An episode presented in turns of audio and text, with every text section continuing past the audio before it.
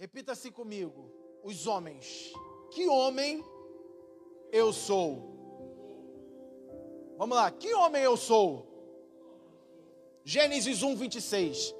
Olha o que, que diz Gênesis 1, 26, bem conhecido. E Deus disse: façamos o ser humano a nossa imagem, conforme a nossa semelhança. Tenha ele domínio sobre os peixes do mar, sobre as aves dos céus, sobre os animais domésticos, sobre toda a terra e sobre todos os animais que rastejam pela terra. Vocês lembram que domingo passado, quando eu comecei a falar sobre família, eu disse para você: se você quiser entender qual é o propósito da sua vida, está onde? Gênesis 1, querido. E a partir de Gênesis 2 começa o quê? O plano de salvação do Senhor, de Gênesis 2 até Apocalipse 21, se não me falha a memória. É 21, né? São 21 capítulos de Apocalipse ou 22? Só para não falar besteira. 22? Confere aí. É que o 21 sempre marcou minha vida da infância, que minha mãe botava para ler. 22, obrigado. Então, assim, o plano de salvação veio ali, querido, Gênesis 2 até Apocalipse 22. Então, você quer compreender como você deve ser na sua integridade espiritual? Gênesis 1. Pastor, mas em um capítulo? Sim. Vamos lá? Querido, o que o mundo diz sobre o homem? O que, que o mundo, o mundo diz sobre o homem? Vem aqui comigo. Homem que a homem não chora. Não é isso que a gente ouviu? Você já ouviu isso ou só eu? Homem que homem não chora. Eu já falei isso para o meu filho. Engole o choro, rapaz. Por quê? Porque às vezes eu reproduzi o que eu ouvi também. Engole o choro. Será que você já ouviu isso do seu pai alguma vez? Engole o choro? Eu já ouvi. Será que você já falou para alguém? Ou para o seu filho? Eu já falei. Mas eu me lembro que uma vez ele estava vendo filme. E a cena era violenta. E eu olhei para ele assim, de, de tanto eu falar para ele, engole o choro, ele estava segurando, né? Aí eu olhei para ele e falei assim: Homem também chora, cara, pode chorar. Ele começou a chorar com a cena do filme eu chorei junto com ele assim. E daquele dia em diante eu nunca mais falei para ele que homem não chora. Às vezes, eu posso dizer que 80% da, das soluções familiares não vai ser aqui. Vai ser você praticando tudo que você ouviu aqui, na tua casa. Não adianta, querido, posso ser sincero? Não adianta você ouvir aqui e não praticar. Você tem a opção de anotar num caderninho, você tem a opção de rever nas redes sociais. Mas se você tiver em dúvida em alguma coisa, mas se você não praticar, dá-se a entender que nós vemos para esse lugar só por desencargo de consciência e não de fato para querer viver aquilo que ouvimos.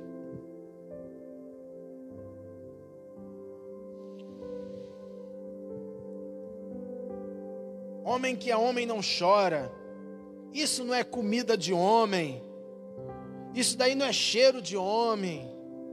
Homem tem que ser pegador, tem que agarrar todo mundo. Ó, meninas.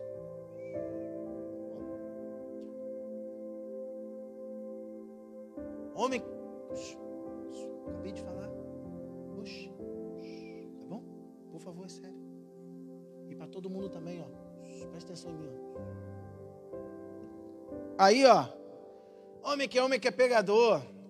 Queridos, parece que umas coisas não acontecem, mas acontece sim. Às vezes de pequeno a gente fica brincando com, ainda mais com o menino homem, com o filho homem, né? A gente vira para ele e fala assim: "Não, meu irmão, amarre suas cabritas porque meu bode está solto". Você já ouviu isso? Ou quando você era pequeno, o teu pai virar para você e falar assim: "Quem vai ser sua namoradinha?"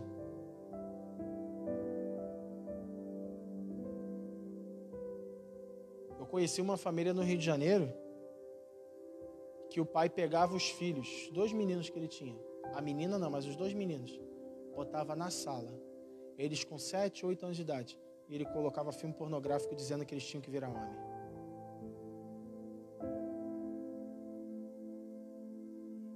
E o cara ia na igreja. Ele ia na igreja. A esposa era do círculo de oração.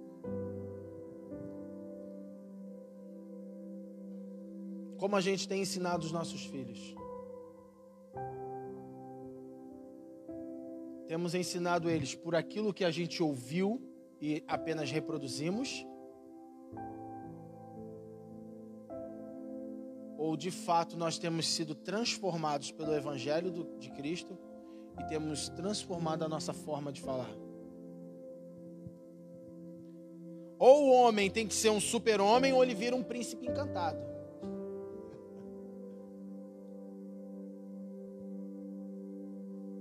Vamos seguir. Agora, o que diz, o que Deus diz acerca do homem? O que Deus diz?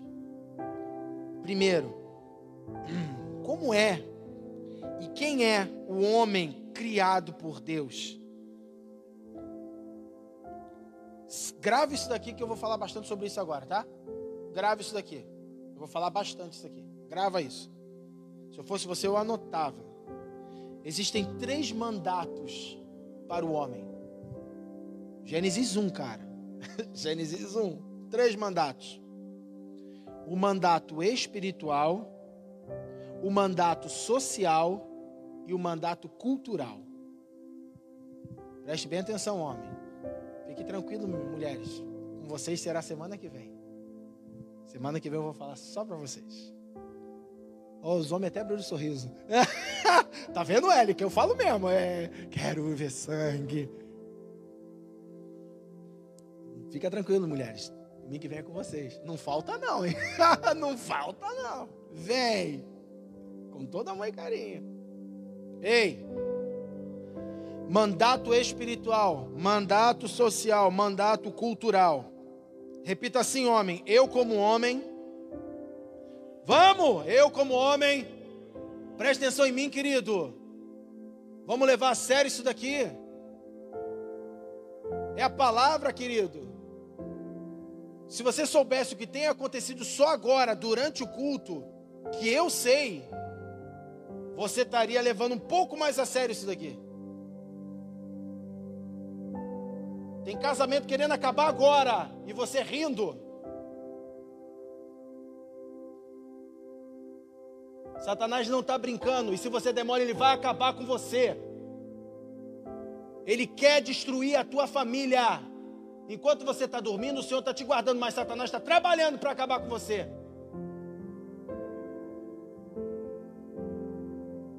Eclesiastes diz que é tempo para tudo, e agora é tempo de você ouvir a palavra do Senhor. Amém? Então vamos levar isso aqui a sério, querido. Vamos levar a sério. Repita comigo, homem. Isso. Repita comigo. Eu, como homem, preciso ser sacerdote. Brinca, querido, e depois você vai me procurar e eu sabe o que eu vou falar para você? Eu vou falar assim: não vou te falar mais nada. Vai lá no Facebook ver a mensagem. Porque eu já falei. Se você não prestou atenção, o problema é de quem? É seu, não é meu que a minha tarefa é trazer o alimento para você. Se você não quer se alimentar, morra de fome. Mas não diga que o teu pastor não te alimentou. Simples assim. Eu estou trazendo clareza para você, homem. Sabe por quê? Porque o que a gente mais vê em culto de mulheres, o tema do culto, cura da alma, cura da alma. E uma vez eu me indignei, eu falei, por que só tem cura na alma das mulheres? O que tem que resolver é os homens? Porque se tem um monte de mulher casada ferida, é a praga do homem. E eu falei, Fabio, se você está participando de algo desse tipo, se você está precisando dessa cura da alma, fala para mim. Que o problema é essa desgraça aqui, ó.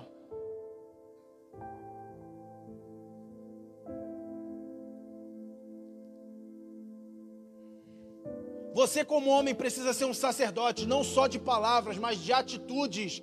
E eu quero te explicar isso nessa noite para você não ficar voando depois. Porque, querido, eu serei cobrado um dia, naquele grande dia, de não ter falado algo, de não ter amado ou não ter exortado. Pensando nisso, e eu penso nisso diariamente, eu falei: Senhor, eu não serei daqueles que falaram em teu nome, que curaram em teu nome, e o Senhor vai dizer para mim: apartai-vos que eu não vos conheço. Eu não. Então, minha missão pastoral eu vou cumprir.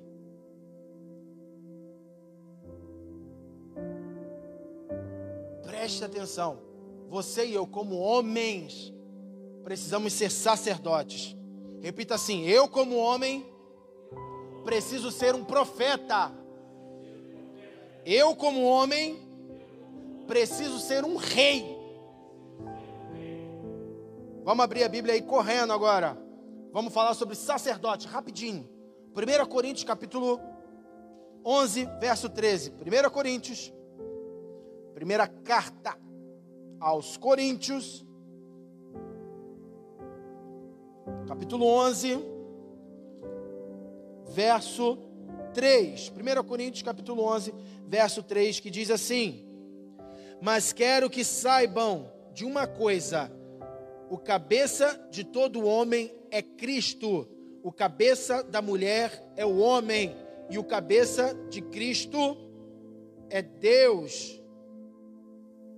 Sacerdote que é sacerdote assume ser o cabeça da sua casa, não para achar que simplesmente manda, mas para estar tá disposto a perder a cabeça pela sua família. Deus ele não te deu a, a, a, a responsabilidade de ser o cabeça para você ser o maioral, mas sabendo que um homem espiritual morre pela sua família, perde a cabeça por ela. Perder a cabeça não é fazer besteira, não, tá, querido? É literalmente decapitar. Esses dias eu estava conversando com o Reinaldo. E eu falei assim, Reinaldo,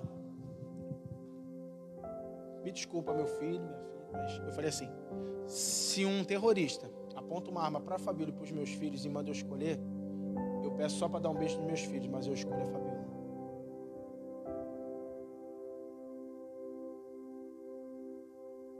Lembra que a gente conversou sobre isso? E o Reinaldo falou assim: pai, é uma baita decisão. Né? Eu falei: sim. Mas o Senhor disse para eu morrer por ela.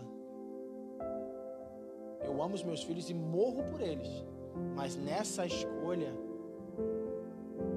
e é isso que eu ensino para Azaf: você não vai morrer pela sua mãe, eu já morrerei. Você vai morrer pela sua esposa. Eu não deixo a Débora sair de casa enquanto eu não ver que o cara vai morrer por ela. negativo.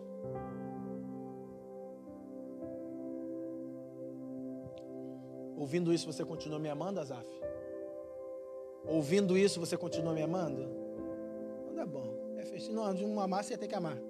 De qualquer jeito, né, Renato? De qualquer jeito. Próximo texto, Efésios capítulo 5. Vamos lá, abre a Bíblia correndo. Efésios capítulo 5. Tá bem pertinho aí, ó. Efésios capítulo 5, verso 23. Efésios 5, 23.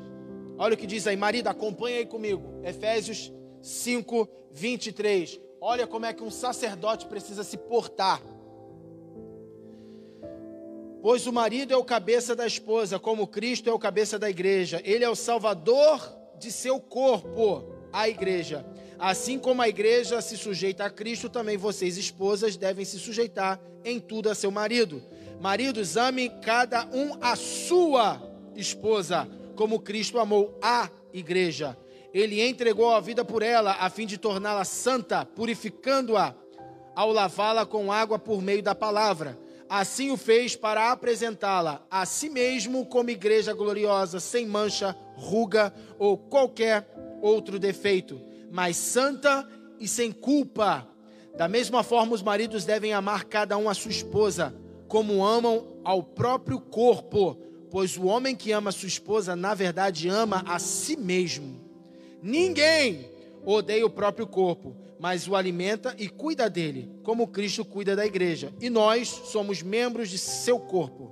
Por isso, o homem deixa pai e mãe e se une à sua mulher, e os dois se tornam um. Esse é um grande mistério, mas ilustra a união entre Cristo e a igreja. Portanto, volto a dizer: Cada homem deve amar a sua esposa como ama a si mesmo. A esposa deve respeitar o marido. Quer um segredo, você, querido? Posso te dar um segredo? Vou te dar um segredo. Vou te dar um segredo. Quer acabar com o teu casamento? Continue permitindo pai e mãe fazer tudo na tua casa. E ele não precisa estar dentro da tua casa para fazer o que ele quer dentro da tua casa. Só as palavras são suficientes. Deixa. Você pode até ficar 20 anos casado, mas teu casamento vai ser uma desgraça. Uma desgraça. Se a opinião do seu pai, da sua mãe ainda vale mais do que seu marido e da sua esposa, por que você casou então? Porque se você não está cumprindo a palavra, você está em pecado. Se você está em pecado, você está desagradando ao Senhor. E a Bíblia diz: deixará o homem a sua casa e unirá a sua mulher. Ponto. Como Cristo fez com a igreja. Acabou, querido. Eu tenho falado isso por tanto tempo. O meu amor não diminui pelos meus pais mas eu tenho a minha casa, eu tenho a minha família, são as minhas decisões.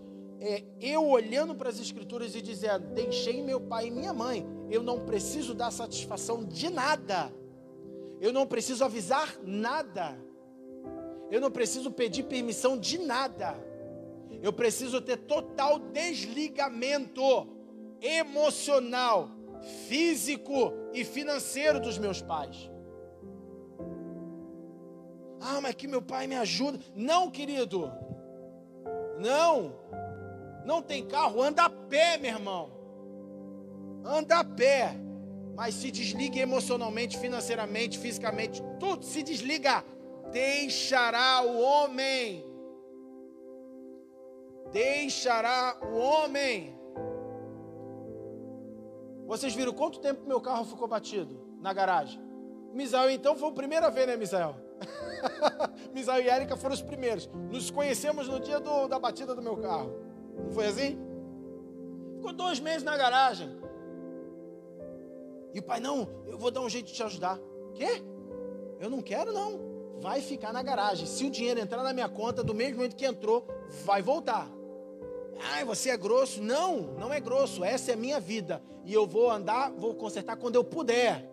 Querido, eu morava lá embaixo, tinha que subir aquela lomba assim, ó. Subia a primeira lomba, quando eu morava na casinha de madeira, subia a primeira, para ir para o centro, depois descia. Meu Deus, e depois tinha que subir da brigada. Meu Deus, para cortar o cabelo era sair uma hora antes andando. Azar, eu botava o fonezinho de ouvido e ia pelo caminho. Falei, obrigado, Senhor, por estar vivendo mais essa experiência. Se desligue totalmente se teu pai te banca, tua mãe ainda te banca, você é casado, você não tem que falar nada. Você tem que aceitar tudo que eles dizem mesmo. E tem que aceitar a vida ruim casada que você está tendo. Tem que aceitar mesmo. Não pode falar nada. Ah, mas eu não tenho, não tenho o que comer. Faz jejum, querido. Ah, minha conta está cortada. Amém. Fique a luz de vela. Você acha que a minha luz também nunca cortou? Eu não liguei para ninguém, querido. Vamos ali, ó, já passei noite de calor. E vamos em frente. Mas nem sempre foi assim na minha vida. Mas eu aprendi. Há muito tempo atrás, mas aprendi. Então você não pode reclamar de nada, queridos. Se você ainda está debaixo das asas do seu pai, o Senhor falou assim para mim, ó, enquanto eu escrevia isso. Precisamos sair das asas dos, pa dos pais e vir para as asas do Onipotente. Isso se chama dependência total. Dependência total. Sabe qual é o mais fantástico? Quer viver uma experiência doida? Não é você se isolar, querido. Não se isole, de maneira nenhuma. Não se isole. Se está necessitando de algo, pastor, ora por mim. Tá, pelo que eu tenho que orar? Não, para o Senhor mandar provisão. Você precisa de ajuda? Não, pai, quero, pastor, quero ver minhas experiências. Amém. Estou orando por ti. Qual o homem que já passou por essa experiência assim, cara? A, a Fabíola chegar e falar assim: Ó, a Fabíola nunca me cobrou assim, ó. Ah, tu me tirou da casa do meu pai, tem que dar teu jeito. Cara, ela nunca fez isso. Nunca fez. Ela tem os defeitos dela, mas ela tem mais qualidade que defeito. E ela virou e falou assim: Ó, é a última caixa de leite, só estou te comunicando, tá? Aí eu. Eu ia lá pro quarto, Senhor, é a última, acabou, só tem aquela, Deus. Eu não tinha o Judá ainda não. Falei, não, por favor, Senhor. E olha que loucura, uma pessoa, algumas horas depois, ligar para a pastora Fabi e falar assim: Pastora, eu acabei de sonhar com a senhora e eu estava te entregando uma sacola de pão. Eu acho que isso é provisão. Me dá a tua conta aí para eu mandar um dinheiro. Eu, uau! Já viveu alguma coisa desse tipo? Foi boa ou foi ruim a tua experiência? Se foi boa, por que não continua vivendo? Porque é muito mais fácil a gente pegar o celular e fazer uma ligação. Dependência emocional dependência financeira. E o Senhor fala que nós temos que depender exclusivamente dEle. Dele, parceiro. Se está faltando as coisas, se só tem um ovo, coma feijão com arroz e dá o ovo para sua esposa. Eu já fiz isso e eu estou aqui, ó, até gordinho. De a Fabíola brigar comigo. Jontas, come. Eu falei, não vou, dá para eles. E ela, tudo bem. Ela, Fabíola, você sabe que nessas coisas eu sou teimoso com uma mula. Não adianta tu falar. Não, mas eu divido. Não tem essa. É para você e para eles. E eu nunca fiquei chorando as pitangas. Mas o Senhor foi lá e proveu. O Senhor foi lá e proveu. Como você tem se movido nisso? Como você tem se tornado um sacerdote da tua casa? Porque sacerdote é aquele que queima incenso. Sacerdote é aquele que levanta todo dia pela manhã e não deixa o fogo se apagar.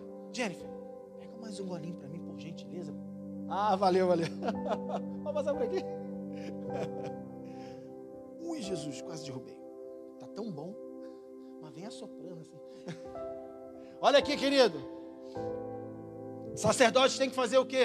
Acordar bem cedo.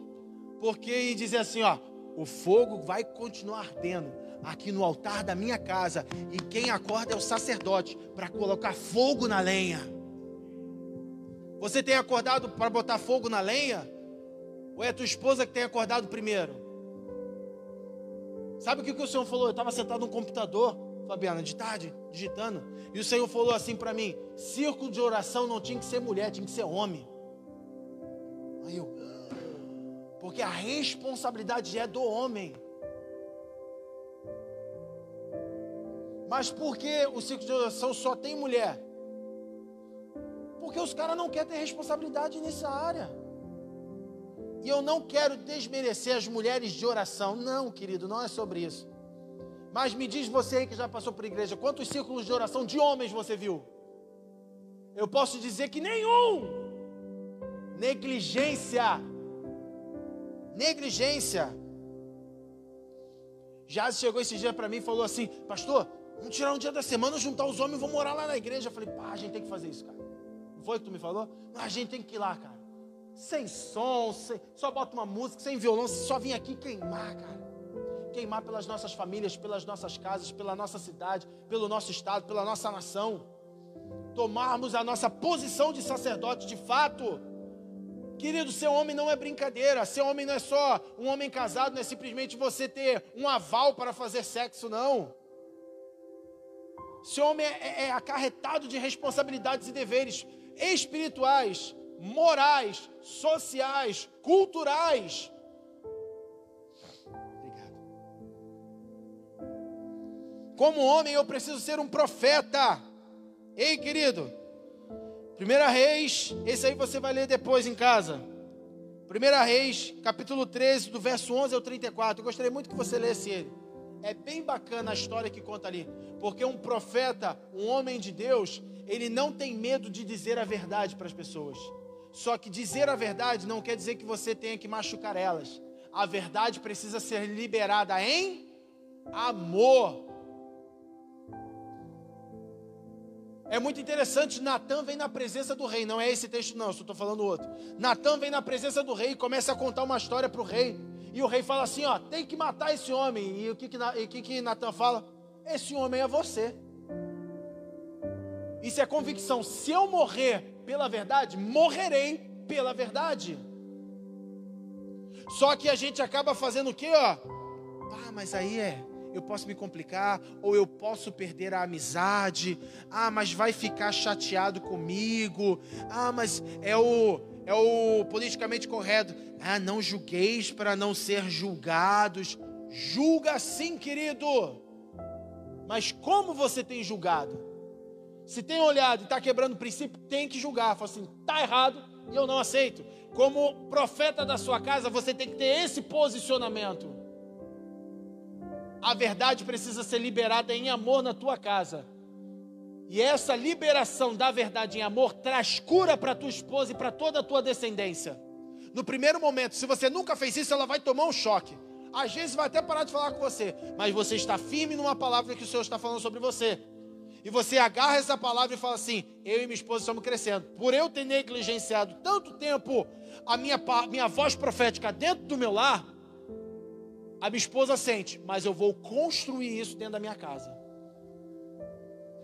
Vocês estão comigo?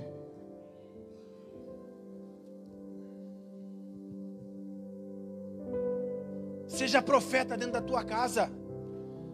Mateus capítulo 14.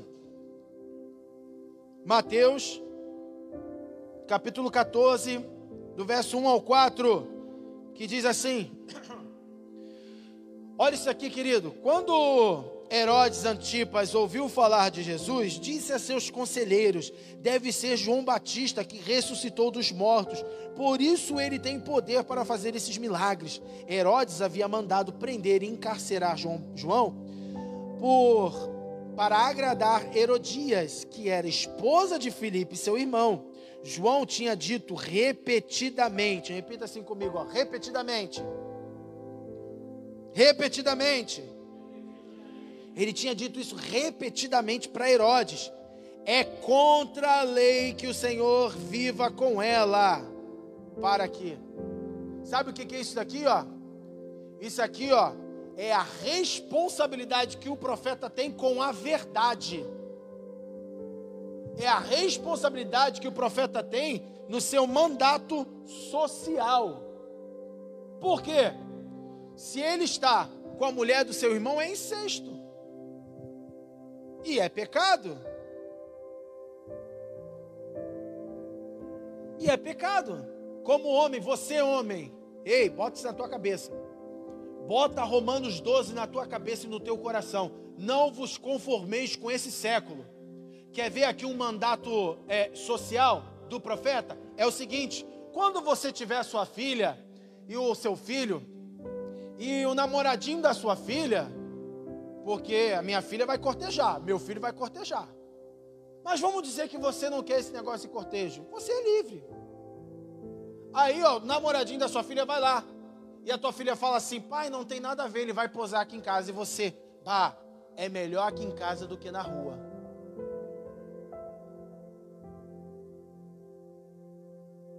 É um profeta de bosta. Um bosta. Porque homem que é homem, se vem o guri falar isso um troço dentro da minha casa, que eu sei que isso não vai acontecer, querido. Mas nós bota ele para fora na paulada. E o resto da paulada sobra para filha.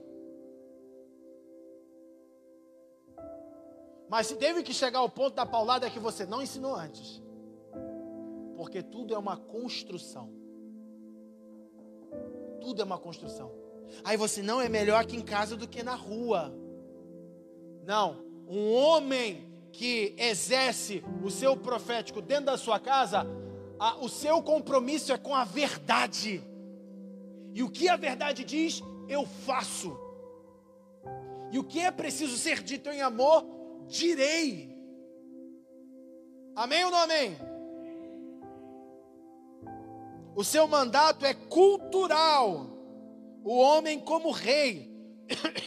Olha que coisa interessante o que Davi fala para Salomão em primeiro livro dos reis, porque não é primeira, porque primeira é para carta e primeiro é para livro. Então, se você vê pregador falando primeira reis, está errado. Ai, pastor, o que, que isso tem a ver? Porque está errado. O que, que isso faz diferença? Está errado. Primeiro é para carta e primeiro é para livro. Então, primeiro livro dos reis. Abre aí agora.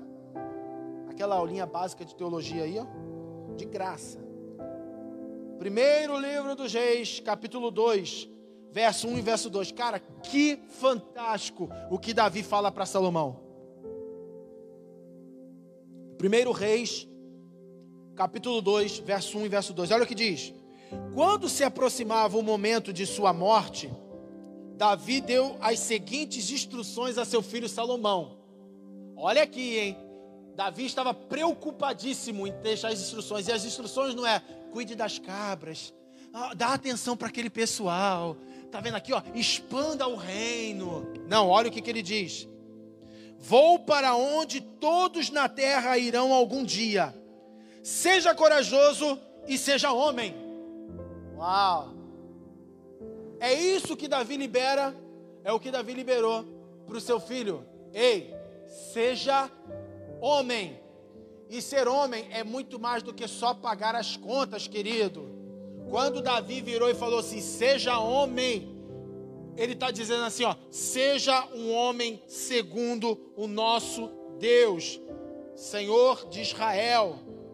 Olhe para os mandamentos, olhe para a Torá e veja como é que um homem se comporta na presença do Rei dos Reis. Era isso que Davi estava falando para Salomão. Seja homem, Aí depois ele continua: obedeça às ordens do Senhor, seu Deus, siga os caminhos dele, guarde os decretos e mandamentos, estatutos e preceitos escritos na lei de Moisés, para que seja bem-sucedido em tudo o que fizer e por onde quer que for. Primeiro, Davi tem que falou assim para ele: não adianta eu falar para você guardar mandamento, porque menino não guarda, quem guarda é homem. Então, primeiro ele falou assim: seja homem. Agora, obedeça todos os mandamentos, os decretos. Ele não falou nada sobre o reinado. Olha só, tem que expandir para aquele lado. Cuida com aquele povo que eles são bons de guerra. Não! Ele sabia que a força vem do Senhor. Então ele falou: seja homem. Que sendo homem, você vai conseguir fazer todas as outras coisas. Não está conseguindo desenvolver outras coisas, querido? Para. E sabe onde você está errando? Na hombridade. Seja homem comigo, eu preciso ser um homem espiritual. Porque se eu não for, serei um homem carnal. Meu amigo, ou é um lado ou é outro, não tem meio. Ou tu é carnal ou tu é espiritual.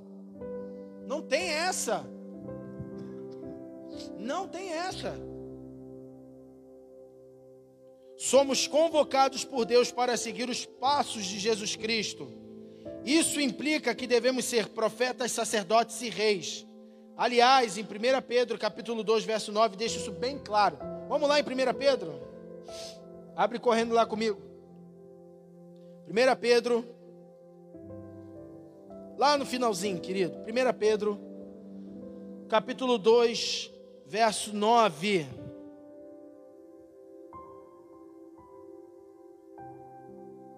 Olha o que, que diz: Vocês, porém, são povo escolhido, reino de sacerdotes. Que isso, querido? É um reino inteiro de sacerdotes. Não é só uma classe separada. Todo reino é de sacerdote. Então ele diz: reino de sacerdotes, nação santa, propriedade exclusiva de Deus Assim vocês podem mostrar às pessoas como é admirável aquele que os chamou das trevas para a maravilhosa luz. Sabe o que é o chamou aqui? O chamou é voltar para a origem, é voltar para a essência de quem de fato você é. Quem você está sendo hoje não é quem Deus criou para você ser.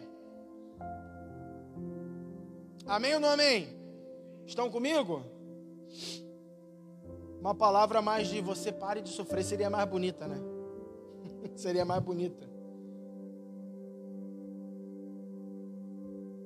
Eu disse para o Reinaldo que, assim, Reinaldo, as boas novas do Evangelho é para os fracos, mas o Evangelho do Reino é para os fortes.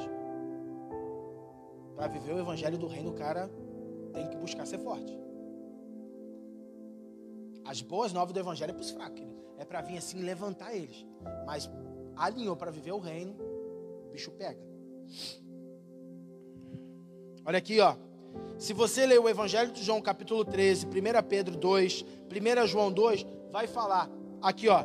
João fala, Pedro fala, exatamente os passos que nós temos como homem, os passos de Jesus que nós devemos seguir. E olha que eu acho fantástico é Apocalipse, capítulo 1, verso 5 e verso 6. Apocalipse, capítulo 1, verso 5 e verso 6. Eu gosto muito assim, ainda mais falar sobre assuntos assim, trazer muito texto bíblico para te mostrar que não é invenção de ninguém, é a palavra dizendo. Apocalipse capítulo 1, verso 5 e verso 6. Diz o seguinte: E de Jesus Cristo, ele é a testemunha fiel dessas coisas, o primeiro a ressuscitar dos mortos e o governante de todos os reis da terra. Toda a glória seja àquele que nos ama e nos libertou dos nossos pecados por meio do seu sangue. Ele fez de nós um reino de sacerdotes para Deus, seu Pai. A ele sejam a glória e o poder para todo sempre. Amém. Em outras versões diz: nós fomos constituídos reis e sacerdotes. Então, como homem, você precisa exercer o seu sacerdócio seu profético e o seu reinado. E eu vou te dizer mais um pouquinho abaixo. Quem somos como homem? Pega aqui, ó. Imagem e a semelhança de Deus. Capítulo 1 de Gênesis. Quem eu sou como homem? Imagem e semelhança de Deus. Preciso ser imagem e semelhança dele. Porque ele decidiu me criar a imagem e a semelhança dele. Ele decidiu me criar a imagem e a semelhança dele. Então eu preciso ser a imagem e semelhança dele. Essa é a parte A do versículo 26. E a parte B diz o seguinte, ó: Como homem, nós precisamos dominar sobre terra, mar e ar. Tá ali, querido. É porque a gente lê muito rápido. A gente passa batido. Mas tudo que nós precisamos ser está ali. Está ali. Então eu preciso dominar sobre o céu, preciso dominar sobre a terra e preciso dominar sobre o mar. O problema é que a gente está deixando os filhos das trevas fazerem isso.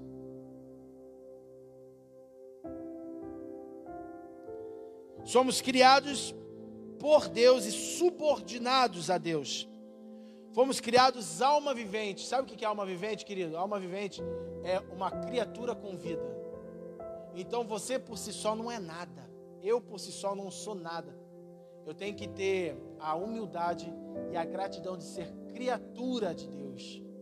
Se eu sou criatura, eu sou subordinado a quem? Ao Criador. E por que a gente acha que pode andar sozinho? Por que você, como homem, acha que você pode tomar as decisões por si só e não buscando no Senhor?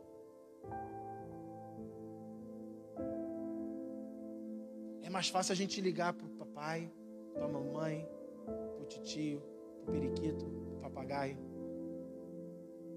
do, a gente, do que a gente entender que aquilo que é ligado na terra será, será ligado no céu. Então que eu preciso ir para dentro do Senhor e para dentro de Deus e buscar as minhas respostas nele. E se ele não falar nada, continue ali naquele lugar. Vamos seguir mais um pouco. Como homem, ele nos deu prazer.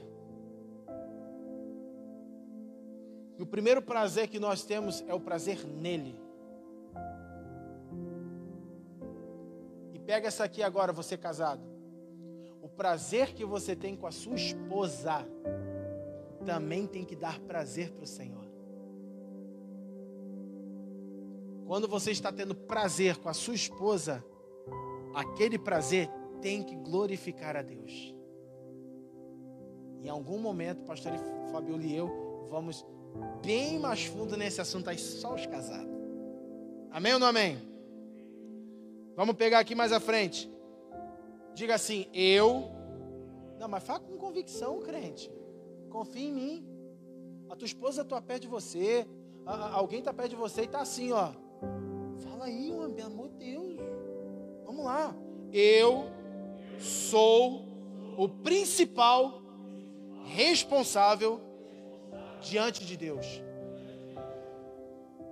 Mais uma vez, está em Gênesis também. Porque Deus, ele, toda viração do dia, ele vinha estar com um homem e com a mulher, certo? E mesmo o homem e a mulher pecando, Deus não mudou nada nisso. E ele veio e chamou. Olha que interessante, não sou eu que estou inventando, tá, querido? Gênesis capítulo 3, verso 9. Olha o que, que diz ali, ó. Gênesis capítulo 3, verso 9. Aí entendo o que eu vou falar para você agora. A principal responsabilidade é de, nós somos a temos nós temos a principal responsabilidade diante de Deus. É conosco. Então sempre foi assim. Mas como a gente vai ler Gênesis 3, o Senhor não quebra princípio. Ele não é homem para que minta, nem filho de homem para que se arrependa. Mesmo você em corrupção, ele continua nos princípios incorruptíveis. Pegou essa? Então olha aqui, ó. Deus ele continua normalmente. E ele chega ali no verso 9 do capítulo 3. Olha o que, que ele diz. Então o Senhor Deus chamou o homem e perguntou: Aonde você está?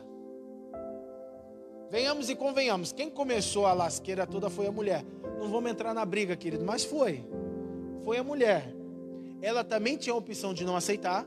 Isso não quer dizer porque ela aceitou, ela é mais fraca. Mas Satanás, bota uma coisa na tua cabeça: Satanás ele faz o quê? Ele quebra princípio. Deus quebra princípio? Deus procurou quem? E Satanás procurou quem? A mulher. E aonde estava Adão que deixou sozinha sua mulher? Às vezes você vira e fala assim, mas a minha mulher deve estar endemoniada. Não, ela está que só Jesus, pastor. Deus, bota a mão na minha mulher. E o senhor está olhando assim, negativo, não vou botar nela, não vou botar em você, cretino. Porque se ela está assim, é você que não está dando assistência para ela. Pegou? Tá vendo como é que a responsabilidade sempre vai cair sobre a gente?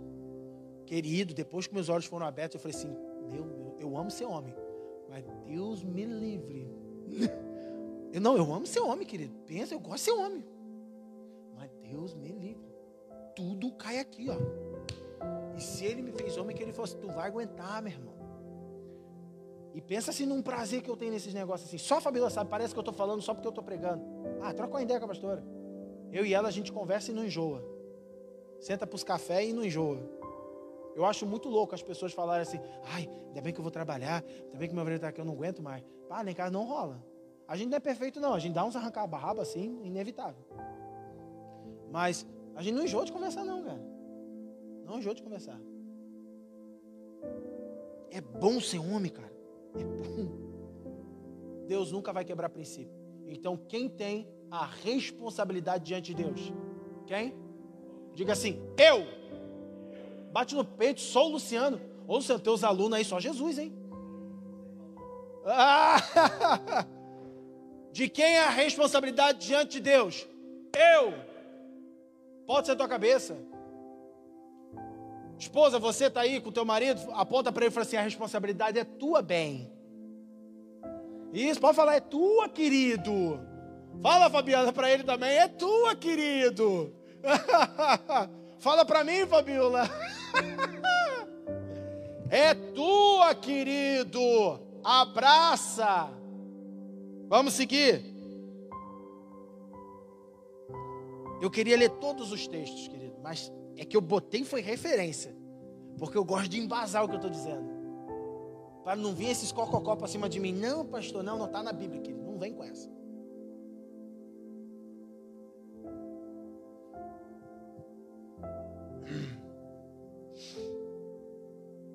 Como é o homem como sacerdote? Qual é a responsabilidade do homem como sacerdote? Primeiro, comunhão com Deus. Isso aqui eu separei aqui só para falar sobre isso. Tiago capítulo 4, Salmos 42, Salmos 63, Jeremias 33, o Evangelho de João capítulo 15, Provérbios capítulo 3. Só falando, e eu peguei só alguns, porque não, não ia caber tudo. Primeira responsabilidade como sacerdote. Ei, diga, eu como sacerdote preciso ter comunhão com Deus. Eu, como sacerdote, preciso ser santo diante de Deus.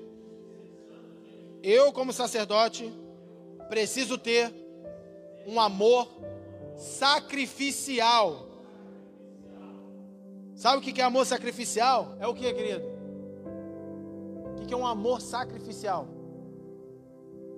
Morrer, se entregar. Aí os textos que eu separei para isso é Jesus falando também. É Paulo falando assim, como Cristo morreu para a igreja, marido, é isso daí, ó. É um amor sacrificial. Diga assim, ó, eu, como sacerdote, preciso interceder pela minha família e pelas dos outros. Às vezes a gente fala assim, ah, eu não, eu não sei pelo o, o que orar. Meu Deus, que ele comece pela, pelo menos pela tua família. Se na tua oração você não inclui a tua família, só inclui você. Ah, Senhor, eu quero ter tempo contigo. Não, minha casa.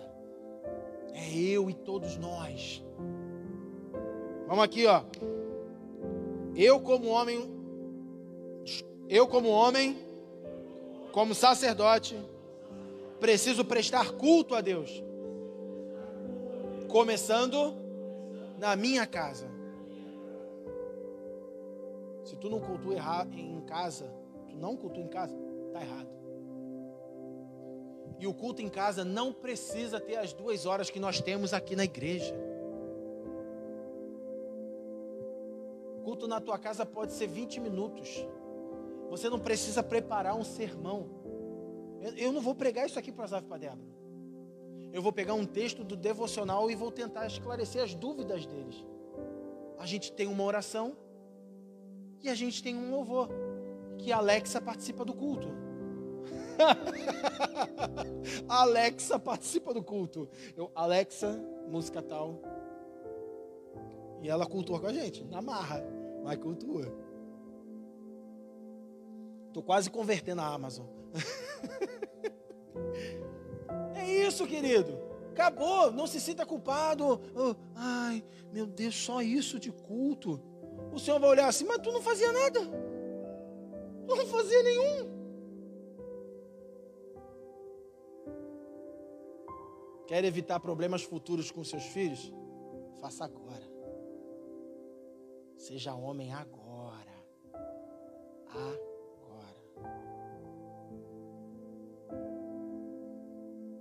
Mulher, olhe para o seu esposo e diga assim: Eu.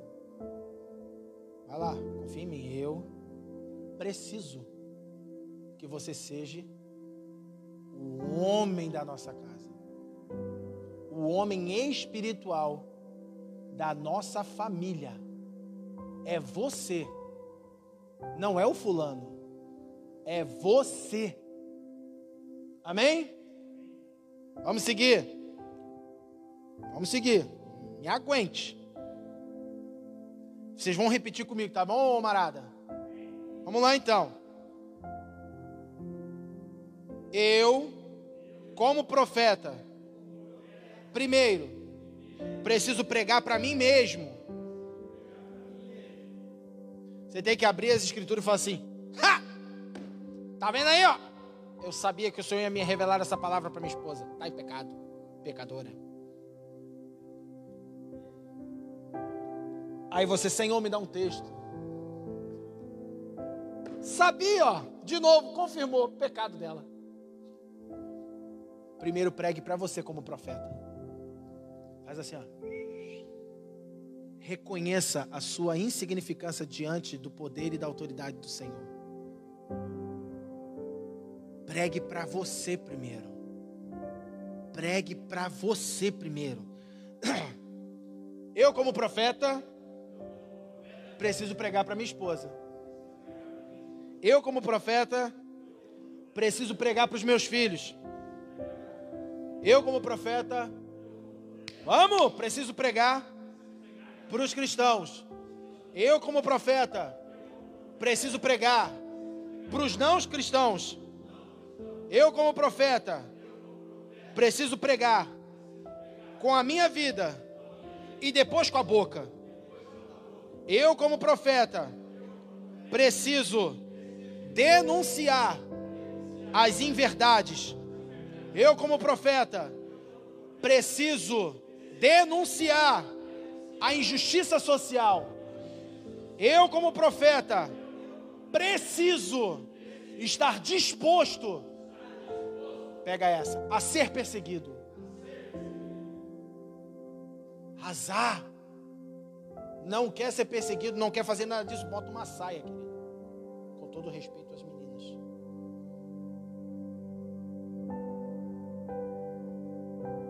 Vai virar o menininho da mamãe e vai lá para debaixo da asa dela. Mas não vem constituir família sendo menino, estragando, magoando, maltratando a mulher. E ela, todo culto de mulheres é cura da alma. Ai, porque eu não aguento mais.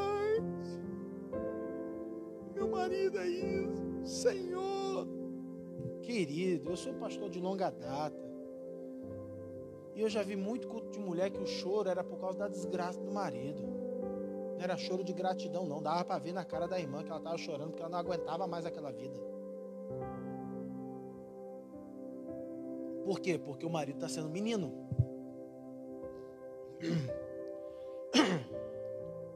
Eu, como homem, vamos, querido, não vamos parar, não. Aqui, ó, a gente está gastando tudo e vamos comigo, vamos gastar comigo. Eu, como homem, como rei, preciso ser cabeça da minha esposa, preciso exercer a autoridade sobre os meus filhos, preciso assumir o meu papel na igreja.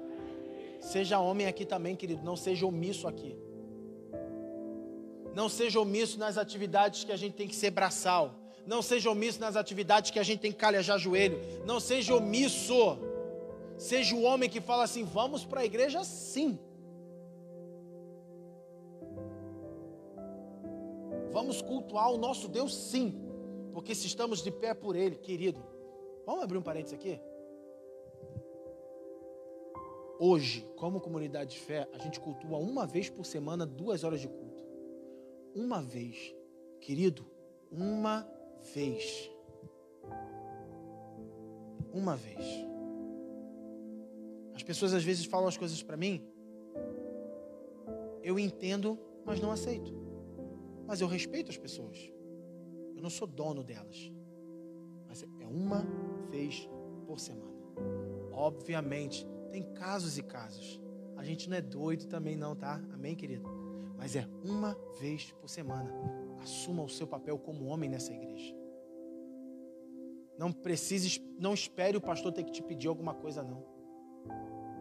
Pastor, o que, que eu posso fazer? Pastor, aquilo ali está errado, eu posso te ajudar em alguma coisa? Ô querido, pode sim. Porque você já reparou, eu não sou o cara que vou ficar pedindo. A pessoa precisa ter proatividade, porque a gente tem proatividade no trabalho, a gente tem proatividade em tudo quanto é lugar. Mas na igreja a gente só quer assistir culto. E eu não estou desabafando, eu estou mostrando o teu papel como homem na igreja. Não, isso aqui precisa mudar. O que, que a gente pode fazer? Eu não tenho ideia, não, pastor, mas eu tenho braço. Opa, então vamos lá, vamos pensar, vamos ver quem tem cabeça para pensar. Se a gente tem um braço, a gente vai lá e faz. Agora, usufruir de um lugar que você não faz nada, tem alguma coisa errada.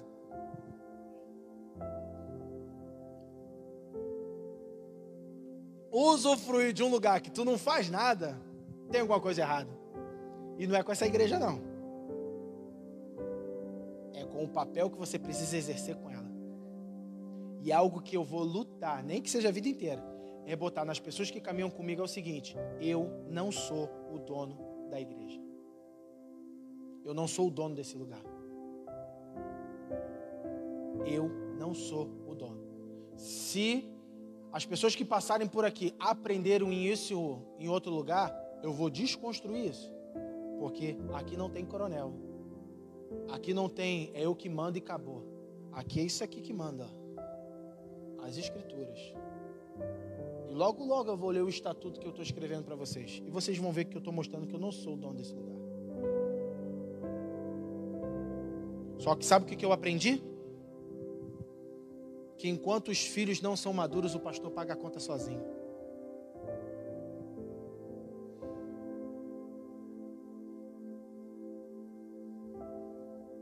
Não é desabafo. É você ter responsabilidade como homem nesse lugar responsabilidade. Vamos seguir? Mais um pouquinho.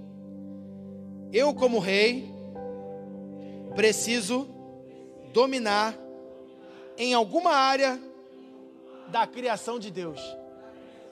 Em alguma coisa tu tem que dominar, querido. Tu tem que dominar em alguma coisa da criação de Deus. O meu pai sempre costumou dizer uma coisa: a gente já tem uma profissão de natureza. Aí eu, qual? Carpinteiro, porque o nosso irmão mais velho foi. então você pode meter a mão na madeira que alguma coisa vai sair. Então se a gente já, já, já tem alguma coisa, então ó, olha para a criação e fala assim: eu vou dominar em alguma coisa sobre a criação. Por quê? Eu não estou inventando. O que, que Gênesis 1, 26 diz? Para a gente dominar sobre terra, mar e ar. Olha aí, querido, mais uma forma de você encontrar propósito no Senhor nessa terra como homem. Olha quanta coisa a gente está extraindo só de Gênesis 1. Domine alguma coisa, querido, como rei, como rei, domine. Em alguns tempos a gente ouvia dizer, e a gente até por um tempo acreditou, que Deus levantava alguns para ser reis e outros só para ser sacerdotes. E depois olhando para as escrituras, falei assim: não, cara, é uma junção. Eu sou rei e eu sou sacerdote. Eu tenho essa responsabilidade.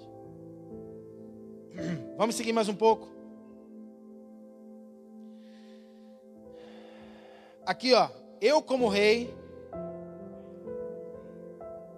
eu como rei, dirijo muito bem os dirigidos. Eu, como rei, preciso lutar. Querido, que se você não lutar, você vai estar em cima de um terraço e vai olhar coisa que não deve. Igual Davi fez. E acabou com a casa dele. Rei que é rei, vai à guerra. Rei que é rei, Vai à luta, meu irmão. Rei que é rei, levanta todo dia e mata leão mesmo. Mata leão. Olha, olha que coisa doida que aconteceu. Eu comprei um singelo presentinho para minha excelentíssima esposa pelo Mercado Livre. Esse negócio do Mercado Livre é uma bênção, cara. E esse negócio do full chega tão rápido. Chega um dia seguinte. Comprei um singelo presente. E querido, porque Mercado Livre chega até às 8 da noite, né? Não tinha chegado. Nossa, eu já comecei a ficar bravo. Eu falei assim: vou ligar amanhã e falar, não precisa mandar mais, porque era pro dia da mãe. Aí, nove e meia da noite, uma ligação. Alô, aqui é do Mercado Livre. Vocês ainda estão em casa para receber a entrega? Aí eu, eu já ia descarregar ali no telefone, entendeu? Aí eu mordi a língua. Pega essa aí, querido. Tu não sabe o que pode acontecer depois de uma ligação. Eu mordi a língua. Não, não tô sim dentro de mim estava gritando, blá, blá, blá, tipo Tasmania, queria falar um monte de coisa. E eu, não, tô assim. Ah, então a gente pode entregar? Eu, claro. Aí eu, desconfiadão, né? Desconfiadão, peguei um facão bem grande, botei bem no canto, assim, sei lá, nove e meia da noite, né? Pô, não sei, vai entregar, né? Carioca, né? Falei, ah, Débora, pra que isso aí? Proteção, meu bem. Deixei lá no cantinho, ela, não, vai lá para trás. Eu não sei qual é, né? Nove e meia da noite. Nunca recebi entrega do Mercado Livre nove e meia da noite. Aí, chegou um carro. E eu lá no portão assim. E o Azaf perto de mim. Eu falei, fica aí, vamos ficar de olho. E o Azaf já assim, o que, a gente vai fazer? Eu falei, calma, guri, para com isso. e a gente ali, ó. Aí chegou, olha que loucura, hein? Olha que loucura. Chegou. E saiu o rapaz. Saiu o rapaz, pegou a encomenda, me entregou. Falei, puxa, cara ainda bem. A minha vontade era falar assim: se não chegasse, eu ia mandar devolver. Só que eu mordi a língua. E eu falei ao contrário: eu falei assim, poxa, ainda bem que chegou, porque é para amanhã, para o dia das mães. Ele é? Eu sim, é. Ele ainda bem que eu consegui entregar. Eu falei, sim, obrigado. Mas por dentro você imagina como é. Mas eu travando, travando, querido, lutando contra a minha carne naquele momento. Aí olha o que aconteceu. Ele falou assim, ó. De onde é esse sotaque? Eu falei, sou carioca. Nossa, aí a velha pergunta que a gente sempre recebe. E como você veio parar aqui? É, meu Deus, eu ouvi tanto isso fazendo Uber que você não imagina. Eu dava vontade de botar um CD só para ficar falando assim. E eu falei assim, querido, eu sou pastor. Eu fui, eu estava meio que, desculpa a expressão, meio sem saco. Eu falei assim, eu sou pastor. Eu fui bem direto. Ah, eu sou pastor, querido. Puxa, eu sou desviado. Você faz uma oração por mim? Aí eu, agora. Cheguei no portão assim, aí veio ele, a esposa dele, estava no carro, ele, ai, por favor, abençoe que é a nossa última entrega. Eu estou desviado, é, foi causa dos bastidores da igreja, a gente se magoou muito. Falei, esquece a igreja, esquece esses bastidores, olha para Jesus, cara. Onde é que tu mora? Ele lá em Viamão. Falei, você está longe de casa, meu irmão. Vem aqui que eu vou orar. Meti a mão nele. E no meio da rua, Senhor, nosso Deus, nosso Pai, abençoa. Estava nem para os vizinhos. Abençoa ele. E piririm parará. E papapá pupum. Tudo começou com uma ligação. Mas se eu tivesse falado besteira ao telefone, daria tudo errado. A atitude de homem é ter domínio próprio. Às vezes eu estouro, querido, e eu tenho que ir lá me arrepender. Estou dizendo que eu sou sempre assim perfeitinho, não. Sou não, querido, sou ruim demais. Sou ruim demais. Aqui, ó, convive comigo há 15 anos. Viram o meu avanço. Fabiana viu o quanto eu era ruim. Vocês sabiam que a família da Fabíola fez reunião uma semana antes de casamento para não deixar casar comigo? Sim ou não? Porque eu era uma praga. Era ou não era? Pode falar. não casa com essa íngua. Fizeram reunião de família e ela participou, pecadora. ela participou da reunião, sim ou não? Querido, se você tem medo de expor quem você era, é porque você ainda está sendo quem você era.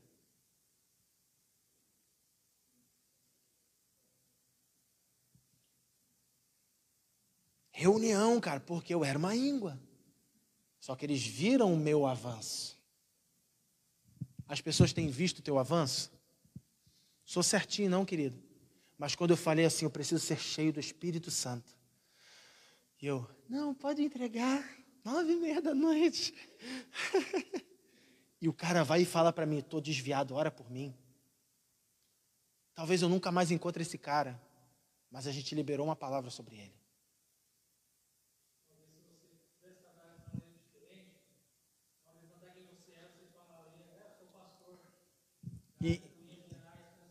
Aí ele ia orar e ia olhar e falar assim: por isso que eu saí da igreja, por causa de pessoas como isso, tudo igual. Isso aí, Luciano. Pegou bem o fininho do negócio. Tá entendendo, querido? Como é que vou... a responsabilidade de ser homem não é ser pastor, é ser homem. Um homem espiritual é assim, cara. O cara tem que segurar mesmo. Vai ver que não tem situação de você explodir em algumas coisas. Claro que tem. A tua hombridade vai ser revelada em você controlar e ter domínio próprio sobre a tua carne. Amém ou não amém? Vocês estão aqui? As esposas estão gostando da palavra? Só a Jennifer está gostando. A Erika não está gostando, não é? Então fala um sim alto para confrontar ele. Estou brincando. Ah, é, estão preocupados com semana que vem. Não falta, esposos, não deixem elas faltarem. Ah, tu que valeu. Vamos seguir aqui, querido. Pega aqui comigo. Eu como rei. Vamos, eu como rei Preciso usar o meu dinheiro para a glória de Deus. Pega isso, cara. Pega isso.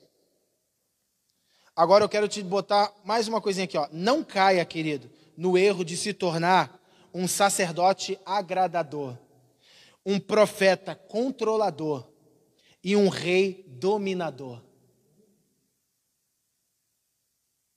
Sabe o que é um sacerdote agradador? Vou te dar um pequeno exemplo para a gente seguir e terminar. Porque eu vi que ela ia ficar grande essa mensagem e eu vou terminar ela num vídeo no IGTV do Instagram. Então eu vou terminar essa mensagem num vídeo do IGTV no Instagram. É só você lá olhar. Ok? Se você quiser. Aqui, ó. Sabe o que é um sacerdote agradador? É aquele assim, ó, que você faz todas as vontades da sua esposa. A tua esposa, na essência dela, restaurada por Cristo, não quer que você faça todas as vontades dela. Ela quer que você faça todas as vontades do Senhor. Então, se você mima a tua esposa, mimar a tua esposa, querido, não é ser um bom sacerdote. Ser um bom sacerdote é fazer o que precisa ser feito. Por exemplo, por exemplo, A gente tinha uma gatinha chamada Onça. Quem lembra da onça aí? Tadinha da onça. Que Deus a tenha. Assim, a gente tinha onça, tá? Bem pequenininha, depois cresceu, ficou sempre com a gente ali, pagou um preço vivendo na nossa casa ali que a gente perturbava ela. então, assim, ó, uh, a Fabíola engravidou. E o médico chegou e falou assim: Dona Fabíola, a senhora não tem imunidade para ficar com esse bichinho. A Fabíola sabe os detalhes do nome da doença, tu sabe? É isso daí. Hã? É essa daí. Fabíola sabe os detalhes. Cara, eu amo a Fabíola, ela sabe assim os detalhezinhos. Então, assim, ó, ela não podia, ela não tinha imunidade para aquele bicho, ok? Não tinha. E que vemos e convenhamos, gato você não consegue, não consegue controlar. Não dá para botar uma coleira assim. Gato não dá, querido. Gato, ele, ele, ele, é ingrato, ele faz o que ele quer da vida dele. Ele só quer comida e água, ele faz o que ele quer da vida dele. E ele só te ama quando ele está com fome. Quando ele não está, ele não está nem para você. Então, assim, ó, eu tinha que tomar uma decisão. E eu, como sacerdote, eu não tenho que agradar, eu tenho que fazer o que é certo. Virei para ela, sentei com ela, só que você precisa falar em amor. Você não tem que falar assim, eu sou o cabeça dessa casa, a decisão é minha, acabou. Não, eu falei, meu bem, senta aqui, vamos trocar uma ideia. Olha só, o que, que o médico disse? Ela, o médico disse que eu não posso uh, ter felino, ter gato em casa. O cachorro não influencia, mas o gato sim, porque eu não tenho imunidade para esse tipo de doença. Afeta você e o bebê? Sim. Então a minha decisão é, meu bem, a onça precisa ir embora da casa. Porque eu tenho uma. Re... Eu falei com essas palavras, pode contar a palavra. A minha responsabilidade é com você eu tenho um dever com você e eu vou cumprir esse dever. Espero que você entenda. Não, Jonathan, ela chorava, porque ela tem um carinho muito grande pela onça, chorava. Eu falei assim, meu bem, por favor, não me entenda mal. Aí ela, não, eu sei, é que eu só preciso chorar. Eu falei, eu sei, fique à vontade em chorar. Mas essa é a minha decisão, pelo bem da minha casa, porque o meu compromisso é com você e com os meus filhos. Infelizmente, não é com a onça. Eu não joguei ela no mato, eu consegui uma casa para ela. Liguei para alguns amigos e um decidiu: ah, a gente adota ela. E foi um choro lá em casa. Fabíola chorou muito na despedida. O Azar ficou muito triste. A Débora. Todo mundo tinha um carinho muito grande pela onça. Até o Ted chorou. Então, assim, porque o Ted gostava dela. Meu Deus do céu. E, é, então assim, a gente ficava ali, ó. Sabe o que eu fiz, querido? Doei a gata. Agora, se eu sou um sacerdote agradador, eu faço assim: ah, não, deixa aí. E se acontecesse alguma coisa com a pastora Fabíola ou com o Judá? Um menino jogaria a responsabilidade no gato, a culpa é desse bicho. Um homem caído põe a responsabilidade na esposa, foi a mulher que tu me deste. Um homem restaurado fala assim: ó, a culpa é minha e me arrependo. Se o dever é meu, cumprirei. Se a esposa não entendesse, se ela ficasse braba, esperneasse, a gente ia dar um jeito de ela se acalmar. Mas o gato iria embora. Pelo bem da casa. Isso é não ser um sacerdote agradador. Um profeta controlador é acha que aquilo tudo é ele que faz que a mulher não tem nada dentro da casa, não sabe fazer nada no Senhor, não, o Senhor não fala com ela, a revelação é total dele. Tem momentos que, querido, o que o Senhor revelou para você, ele já tinha revelado para tua esposa. E se ela é uma mulher sábia, ela espera o momento do Senhor abrir os seus olhos. E ela guarda. E quando você vai falar para ela, ela fala assim: Amém, o Senhor já tinha falado comigo.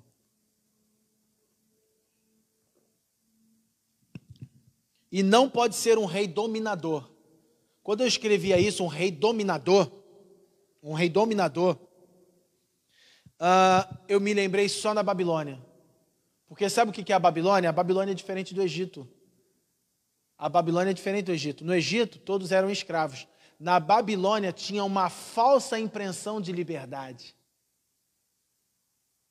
Porque todo mundo podia viver como queria viver, mas todos estavam presos na Babilônia. Não tinha liberdade de ir. Isso é falsa liberdade.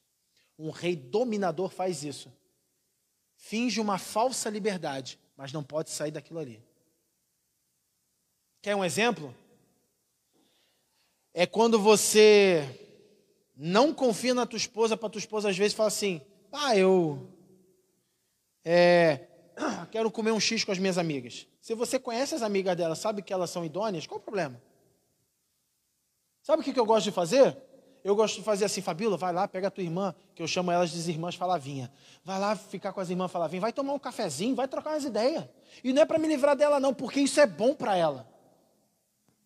Esposa, diga assim para o seu marido assim, ó. Diga assim, ó, esposa, diga assim para o seu marido.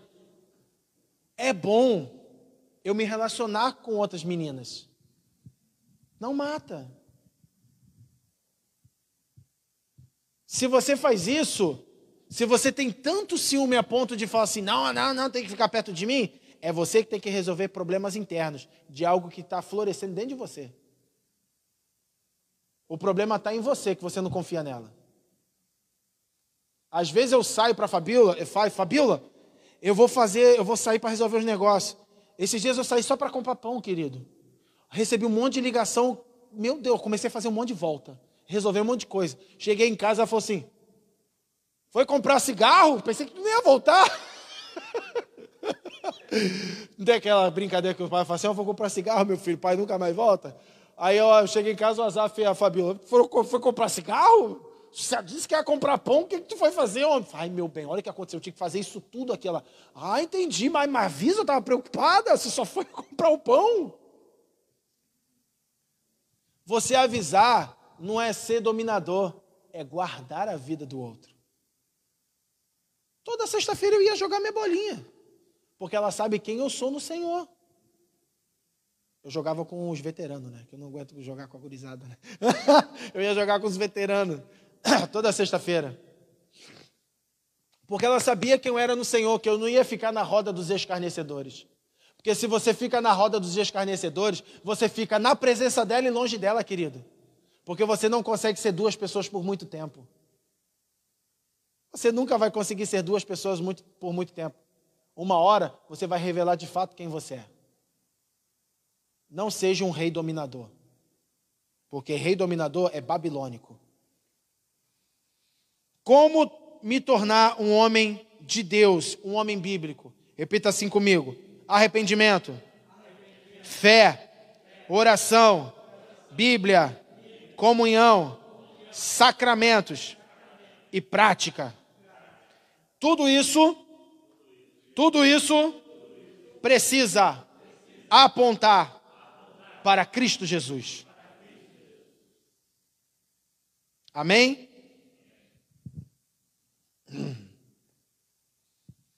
Eu vou só ler um negócio aqui, pequeno, e a gente encerra.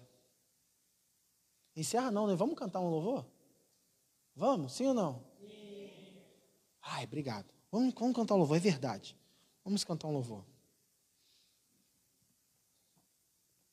Eu vou repetir isso amanhã, lá no vídeo do IGTV, mas eu quero falar agora também. Meninos querem as coisas do jeito dele. Homens fazem as coisas que devem ser feitas. Meninos não sabem se comunicar com as pessoas. Homens sabem o que querem e negociam as condições. Meninos têm medo, mas não agem. Homens têm medo e mesmo assim agem. Meninos reagem às situações. Homens pensam, ponderam e agem e até se previnem. Meninos acham que tudo vai dar certo. Homens sabem que existem limites e consequências. Meninos são irresponsáveis. Homens assumem compromisso. Meninos zombam da vida dos outros. Homens sabem da zona de conforto e saem, perdão, homens saem da zona de conforto e aceitam desafios. Meninos querem ser espertos, mas não apáticos. O que significa apático? Apático é, é insensível, é uma pessoa insensível. Homens são firmes e posicionados. Você, como homem, precisa ser sensível, ter sensibilidade. Você precisa, querido, chorar é tão bom. Você precisa ter a sensibilidade de como você tem que agir, a hora que você tem que agir e como você tem que agir. Meninos são passivos e egocêntricos. Homens fazem aquilo que é útil para os outros. Meninos não sabem o que querem da vida. Homens têm a visão clara da vida, mesmo que isso possa mudar depois. E eu paro aqui. Ah, tinha, ainda tinha mais uma folha ainda. Um conselho, não é porque eu que preguei, não, querido. Mas se você vem nessa congregação de fé, é que você acredita que é essa casa que te alimenta. Homem, reveja essa mensagem. Reveja ela. Mulher, reveja ela. Não para cobrar o teu esposo, mas sim para você ir para o quarto orar. Senhor, é nisso, faz, muda isso, transforma isso. Você solteiro, reveja, para você saber com quem você tem que se unir no futuro. Amém? Glória a Deus. Vamos ficar de pé?